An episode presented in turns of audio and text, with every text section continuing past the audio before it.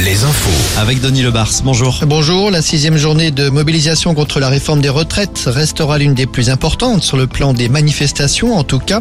Jusqu'à 30 000 manifestants à Nantes aujourd'hui, chiffre de la police.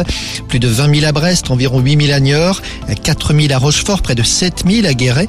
Laurent Berger, le secrétaire général de la CFDT, évoque une mobilisation historique. Une journée marquée aussi par des blocages d'universités, plus nombreux qu'au cours des éditions précédentes.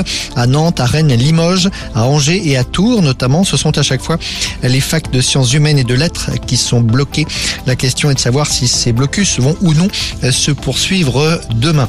Et puis les grèves, environ 33% de grévistes dans l'enseignement selon le ministère de l'Éducation nationale, 41% chez EDF, 39% à la SNCF selon les syndicats. La CGT et FO ont appelé par ailleurs à ce que ces grèves soient reconduites. L'enquête sur Leslie et Kevin, conférence de presse très attendue aujourd'hui. Le procureur de Poitiers doit faire le point sur l'enquête à 17h.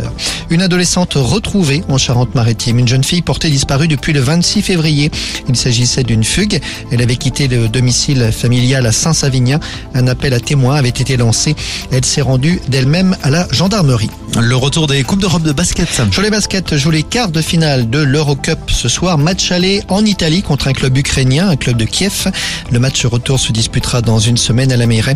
Limoges aussi joue en Coupe d'Europe ce soir contre Athènes à domicile. Et puis la météo, le retour, de, le retour pardon, de la pluie. De la pluie surtout sur l'Aquitaine ce matin et dans une moindre mesure sur le Nord-Bretagne cet après-midi. Le véritable épisode pluvieux, ce sera pour ces prochaines heures. Une perturbation durable va s'installer sur l'ensemble de nos régions la nuit prochaine. Voilà Julien. Merci Denis, à tout à l'heure. Un nouveau point sur l'actu, ça sera 17h sur Alouette.